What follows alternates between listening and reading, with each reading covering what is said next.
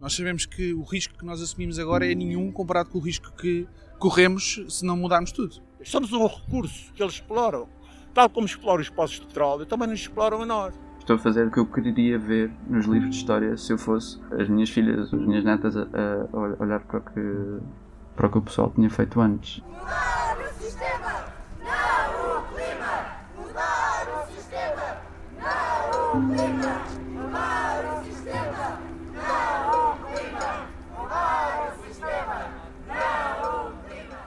COP26 terminou, mas a luta contra a crise climática não.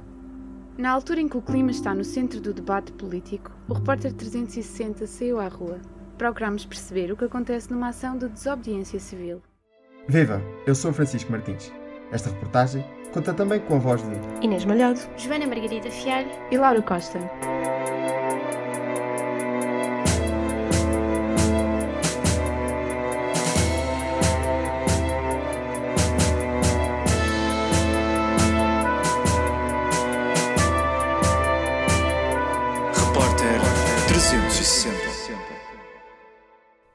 Quinta-feira, dia 18 de novembro.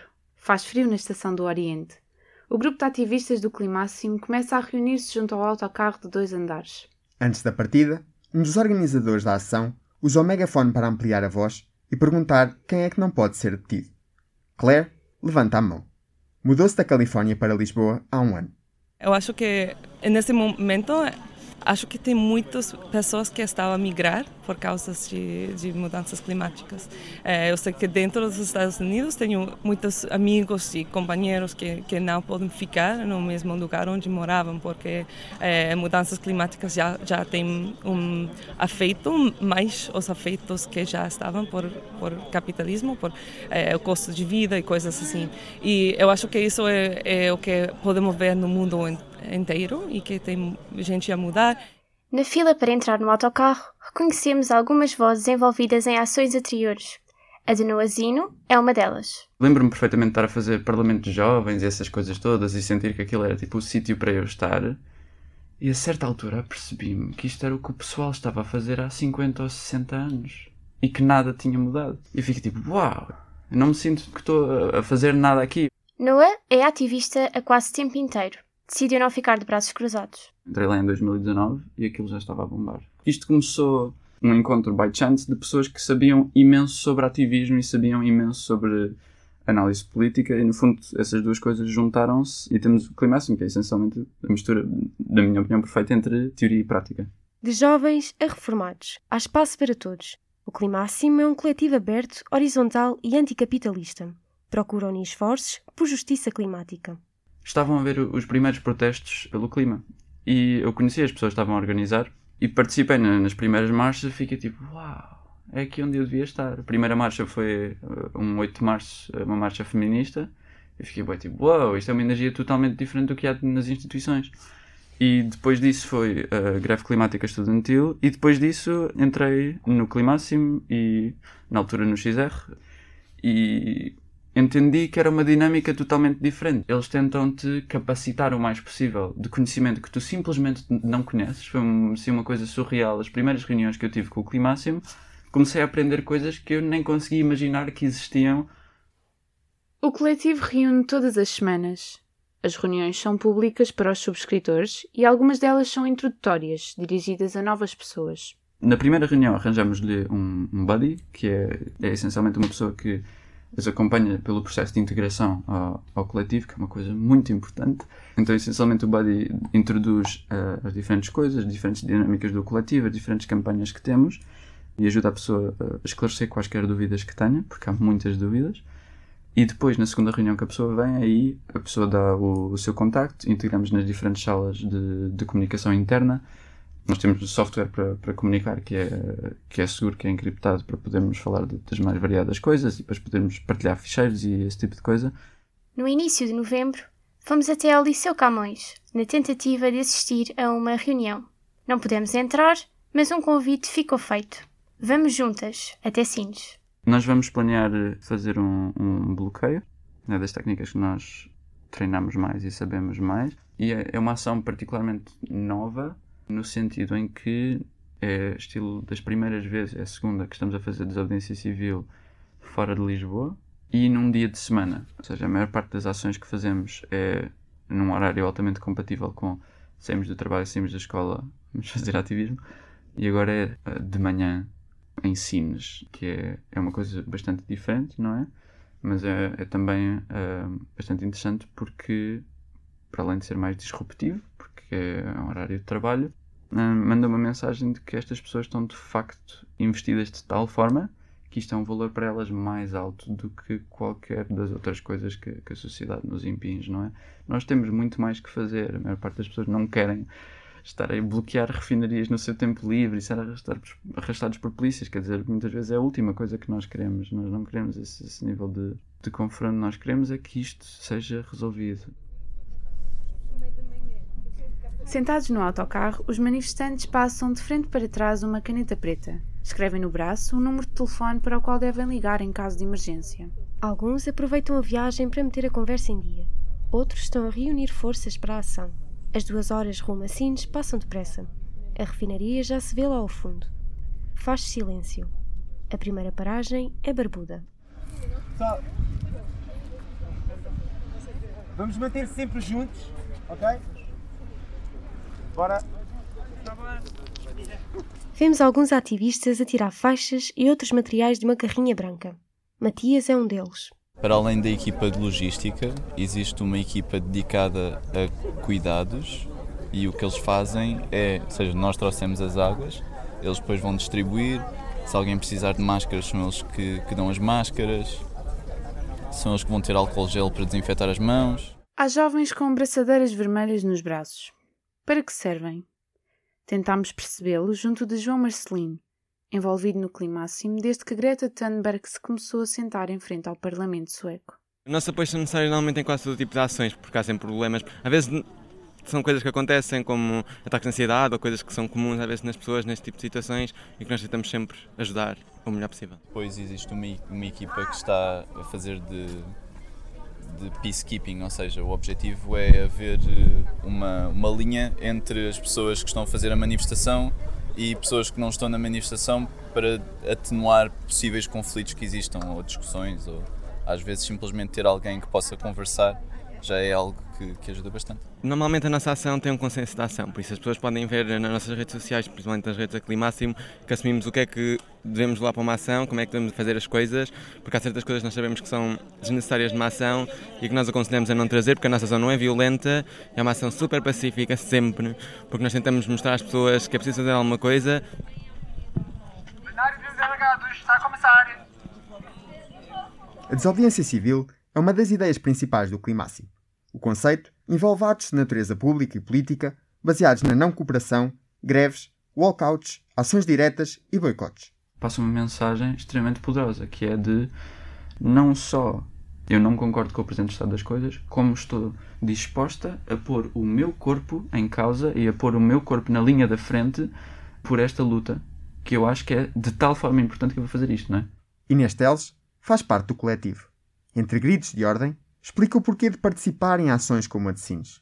Eu acho que a desobediência civil é importantíssima porque nós estamos há 30 anos a assistir a, a negociações por parte de, de, das instituições, de, dos, dos, governos, das instituições políticas de todo o mundo, negociações atrás de negociações que falham constantemente e que, no fundo, estão programadas para falhar. É a emergência do momento em que vivemos. Nós sabemos que o risco que nós assumimos agora é nenhum comparado com o risco que corremos se não mudarmos tudo. O risco que corremos se não mudarmos tudo é não haver condições para a civilização poder continuar a existir. Pesamos as duas coisas e não há nenhuma dúvida sobre o que é que nós temos de fazer. Fazemos-lo publicamente, não, não escondemos a ninguém quem somos e o que é que queremos. Tudo é claro e esperamos que essa mensagem de transparência também faça outras pessoas perceberem a urgência do momento em que vivemos. É pela voz de João Camargo que nos chega o alerta para a emergência climática e para a necessidade de agir com o corpo. A não violência é para nós um privilégio porque na maior parte dos sítios do mundo fazer isto que vocês estão a fazer não seria possível. Exatamente, seria reprimido com tiros de metralhadora. Uh, e nesse caso nós não podemos dizer que a não violência é justificável.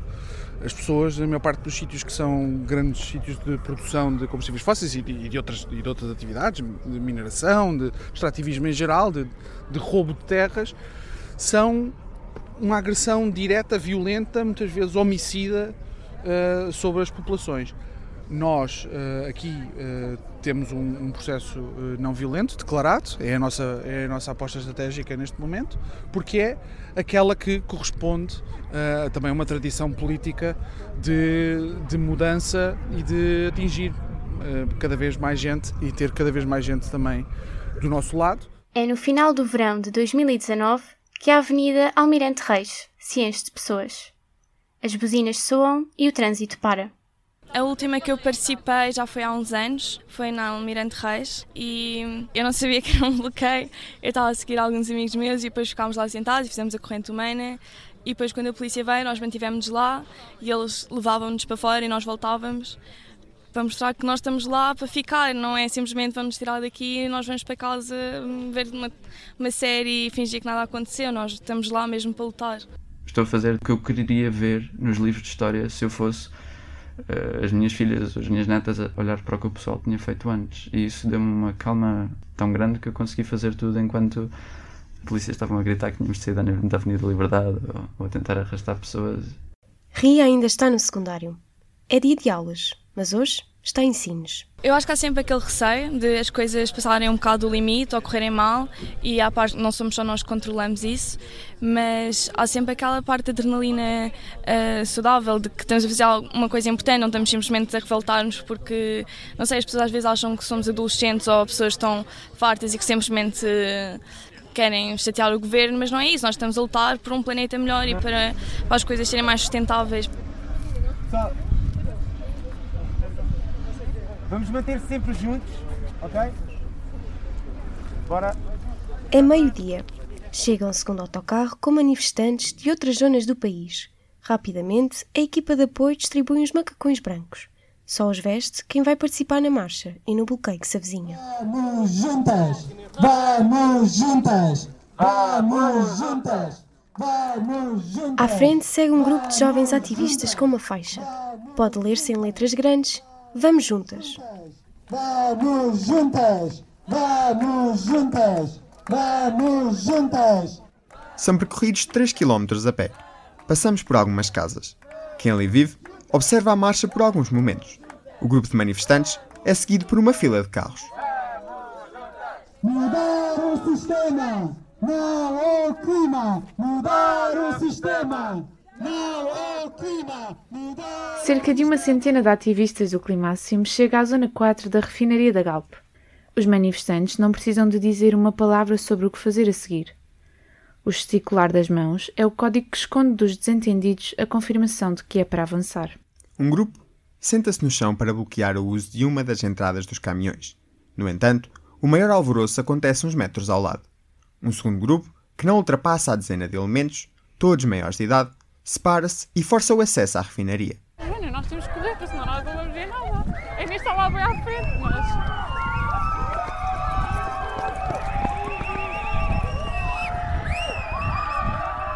Pedro Vieira é um deles. Nós, desde o início, fomos perseguidos pela polícia. A polícia removeu-nos uh, e nós fizemos resistência passiva. Não, não colaborámos com a polícia, mas também não, não repostámos, não fomos ativos. Portanto, tentámos ao máximo cumprir com aquilo que era a nossa missão, que era falar com os uh, trabalhadores desta refinaria. O que passou foi que nós tentámos entrar uh, dentro da central para distribuirmos uns folhetos aos trabalhadores e, e, a polícia tentou impedir. Entrámos lá para dentro, sim, fomos corraçados cá para fora, ainda conseguimos falar com alguns trabalhadores, estão interessados, estão, ficaram ali à porta. Há um colega nosso que, que está detido, não sabemos bem porquê, porque é que é ele e não somos todos nós. E temos que tentar, tentar entender isso. Estou agora a, re, a, tentar perceber o que é que está a passar para podermos proceder a, alguma coisa que nós possamos fazer para o tirar de, daquele sítio. Qual é o fator?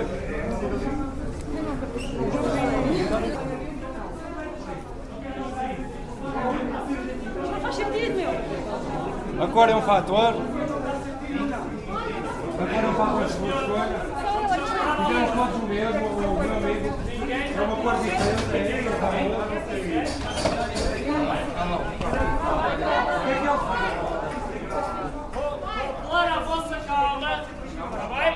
Primeiramente, alguns seguranças tentaram impedir, depois a polícia apareceu e uh, alguns de nós, creio que não chegaram a conseguir entrar, mas alguns entraram e basicamente eu acabei por ser identificado pela polícia.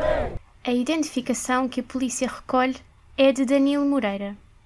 De mãos algemadas, é separado do grupo e obrigado a ajoelhar-se. Os resultados ficam à vista de todos. O macacão está rasgado. Foram 400 os trabalhadores que se viram sem emprego após o fecho da refinaria de Matosinhos. Sozinho, no meio do norte do país, o complexo industrial encerrou antes do Natal de 2020. Vai haver um encerramento, os trabalhadores vão ficar lesados, como já aconteceu na refinaria de Matosinhos. E vemos o próprio encerramento da central de carvão de Sines e também vemos o encerramento da refinaria de Matosinhos, que eh, são processos totalmente hostis aos trabalhadores, eh, porque eles não são incluídos em nenhum processo decisório. A importância é garantir que não vai acontecer aqui o que aconteceu na refinaria de Matosinhos, que basicamente foi encerrada de um momento para o outro para garantir os, uh, única e exclusivamente os lucros da Galp. Como a refinaria de Sines é mais poluente a nível de efeitos de estufa, não é? a emissão de gases, nós acreditamos que é aqui, nas ruas, que nós temos que estar, a casa está a arder e nós sabemos que temos que nos mexer e entrar na rua. Do outro lado da grade, os trabalhadores comentam entre si a ação. Vêm os manifestantes e recusam-se a falar. De vez em quando surge um vão estudar, vão trabalhar ou viva ao crude. Eles não têm juízo nenhum. Eles em casa, mas era ou fazer para a escola, é o melhor que eles faziam. A questão de, de transformação, uh, de transformação industrial, transformação económica, é um grande processo social e político. E os trabalhadores têm sido deixados totalmente de lado desse, desse, desse processo. Até há financiamento internacional para poder fazer o encerramento, mas esse financiamento não, não, nunca, nunca chega, nem nunca chegará aos trabalhadores e a questão da justiça social fica totalmente para um canto, o que tende, naturalmente, neste sistema capitalista, a hostilizar os trabalhadores para esta transformação, porque eles sentem-na como se fosse só mais um saque aos seus, ao seu, ao seu estilo, à sua vida, ao seu, ao seu rendimento, ao seu, pronto, tudo isso. Dizemos que temos aqui um documento que é uma transição justa, que estamos do lado deles, que estamos aqui para apoiá-los e que uh, as, as, famílias têm, têm que procurar proteção em quem realmente se preocupa com eles. Olha, eu, eu concordo consigo. Sim, sim. Não, nós não queremos que ninguém vá para a rua. Olha, meu senhor, posso, posso dar dois minutos? Olha, antes da refinaria fechar, nós queremos que exista outro trabalho. Vocês não vão para a rua. Boa tarde, desculpe, tem um Desculpe, chefe, posso falar consigo um bocadinho? Os manifestantes tentam cumprir a missão impossível de falar com os trabalhadores. Os olhos emocionados não deixam Morana Monteiro esconder a frustração. A própria empresa e os próprios sindicatos enviaram uh, comunicados a avisar que, que isto ia acontecer e a dizer tinham conhecimento. tinham conhecimento e a, a, a, mensagem que foi passada aos trabalhadores era de que isto não pode fechar porque é preciso os empregos. Nós precisamos que é preciso os empregos, nós precisamos é que sejam criados empregos sustentáveis para garantir essa transição justa e que nenhum trabalhador fique para trás. É absolutamente essencial porque nós estamos aqui para reivindicar uma transição justa. Isso significa que temos que cortar emissões, portanto, temos que fechar uh, uma infraestrutura como a refinaria de Sines, mas temos que uh, garantir que existe futuro para os trabalhadores e que as condições de vida dos trabalhadores são garantidas, ou seja, que estas pessoas não são deixadas para trás nesta transição. As empresas deviam estar uh, a requalificar profissionalmente os trabalhadores para, outros, para outras profissões, realmente que sejam amigas do ambiente, em vez de estarem a continuar com a exploração dos combustíveis fósseis e apostar mais nas energias renováveis. Esperamos e, e estamos convencidos que com esta ação vamos conseguir também criar um abalo que queremos que leve a um diálogo muito mais amplo sobre o que é que é a transição, a transição justa em particular, em Portugal e não só. E por isso também estamos aqui hoje para dizer aos trabalhadores que nós estamos do lado deles e que quem trava este processo é quem sempre os explorou. É a Galp e o governo que se comporta como se fosse um braço legislativo das grandes empresas. No meio dos jovens, conhecemos António Costa, de 67 anos, natural de Rio Maior. Na terra onde nasceu, envolve-se ativamente em movimentos cívicos centrados na proteção ambiental e da bacia hidrográfica do Tejo. Os mineiros do urânio, que faziam a extração do urânio nas minas, as centrais nucleares, eles sabiam que estavam a adquirir uma doença que os ia matar. que era o cancro. E, no entretanto, defendiam a continuação das minas, porque era dali que eles sobreviviam, não tinham, outra, não tinham outro meio de sobreviver. Portanto, eles estavam a defender a sua própria sobrevivência. Se lhe fosse apresentada uma alternativa credível, eles aceitavam de bom grado. Estão neste dilema que os mineiros de, das minas de urânio estavam naquela época. Porque é que eles estão com receio, para se isto fecha nós ficamos desempregados como em Matosinhos. É precisamente por isso, porque não lhes é apresentada uma alternativa. O próprio grupo da Galp podia, de facto, investir nas novas tecnologias e na inovação e nos estudos que é necessário aprofundar para criar alternativas credíveis aos próprios trabalhadores e formá-los para, ele, para os novos postos de trabalho. É perfeitamente possível, porque esta, esta chantagem do se eu fecho isto, vocês ficam desempregados. É uma chantagem. Durante os últimos 50 anos, enquanto operário e sindicalista, António tem estado nas ruas. Hoje veio dar força ao climáximo. Quer queiramos, quer não, a nossa inação sustenta o sistema. Estamos aqui a dizer que é preciso fechar isto. Eles sabem que é preciso fechar isto desde a década de 50 do século passado. Estava estudado cientificamente quais iam ser as consequências da exploração do petróleo e da poluição que está a ser gerada neste planeta. Não foi hoje, nem ontem, nem foi em 1992, na primeira COP, que é preciso investir a longo prazo. E o capital não investe a longo prazo. A tua vida para, para o capital não interessa nada. Tu és zero. Tu, eu, todos nós. Somos zero. Somos um recurso que eles exploram. Tal como exploram os poços de petróleo, também nos exploram a nós. A poeira acalma e há tempo para comer. À meia da tarde, as atenções viram-se para a porta sul. Metade dos ativistas presentes na ação deslocam-se para a outra entrada da refinaria. Ao longo do caminho que fazem a pé, vêm as altas chaminés da fábrica do lado direito.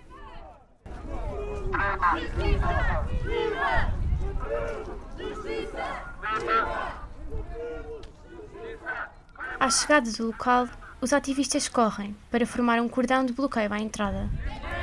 Justiça! Justiça! Pelas quatro da tarde, chegam trabalhadores para o próximo turno. Enquanto esperam para poder entrar, são abordados por alguns manifestantes que distribuem panfletos. O cordão policial abre espaço para a passagem de quem vai trabalhar até à meia-noite. Eles têm juízo nenhum. Dizer, mãe, já tens idade para isso, pá! E nós estamos a dizer uma coisa bastante drástica, que é, é preciso mudar a vida deles, tal como nós dizemos que é preciso mudar a nossa.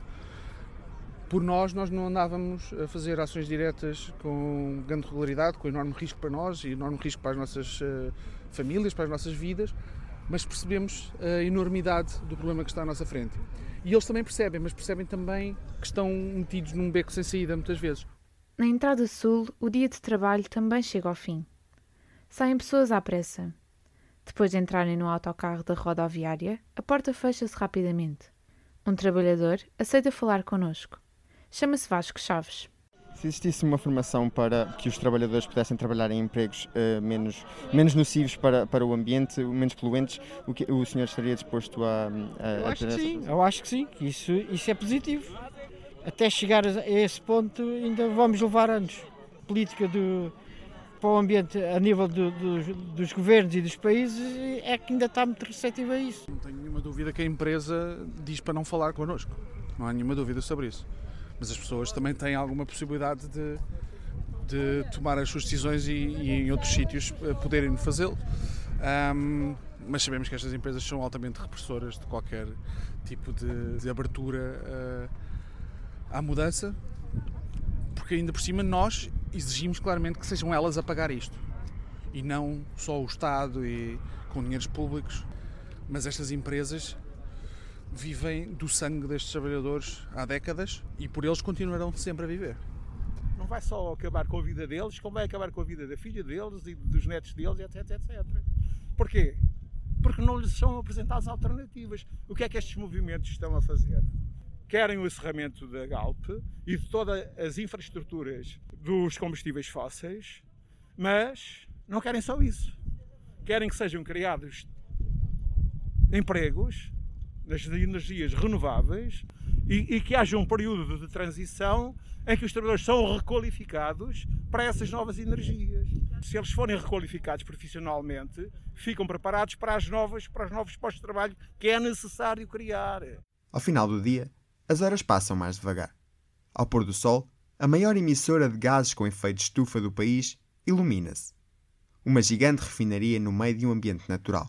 O final da ação está para breve e o balanço do dia é feito à luz da lua.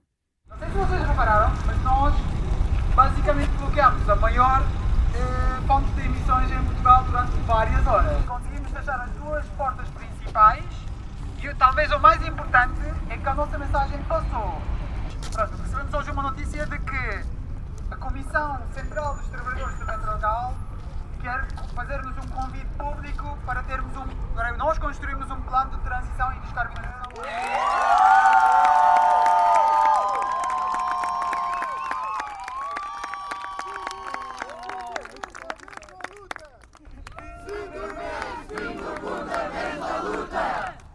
Fim do mês, fim do mundo, é a mesma luta. Fim do mês, fim do mundo, é a mesma luta. Fim do mês, fim do mundo, é a mesma luta. O que nós temos para perder é basicamente a civilização como conhecemos. E o que nós temos para ganhar é um planeta habitável. Isso implica é que nós temos tudo em cima da mesa neste momento. E o que significa, o que implica basicamente é tudo que nós fazemos, afinal de tudo, é simbólico.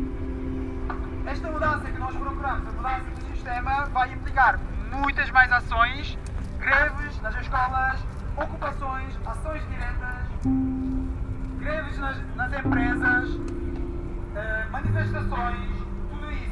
Portanto, esta ação é um passo para frente, mas não, nunca é, nunca será uma ação que vai resolver estas coisas. E nós temos conhecimento disto, nós estamos nesta luta e vamos continuar a lutar para uma transição justa e rápida.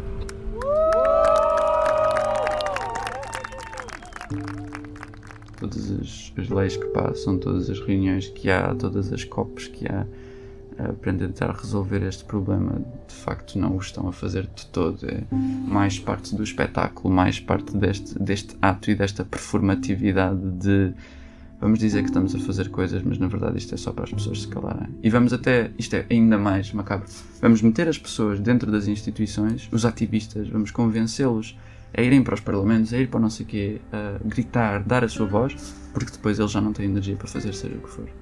E porque depois eles acham que já fizeram o suficiente, então podem ir para o Starbucks ou para onde for beber o seu café e, e ficam, ficam contentes porque sentem que já ajudaram o planeta Terra ou caraças, desta noção muito abstrata que no fundo não tem nada a ver com o que estamos aqui a fazer, não é? O que nós estamos aqui a fazer é parar uma crise, é uma crise a sério, é uma crise climática, social, económica, política e não vai ser nessas instituições que não fazem nada há décadas que isso vai mudar. Esta reportagem foi produzida por mim, Francisco Martins. Por mim, Inês Malhado. Joana Margarida Fialho. E Laura Costa. A coordenação é de Inês Malhado. O design é de Carlota Real e Cláudia Martina e a sonoplastia do genérico de Luís Batista. Acho que se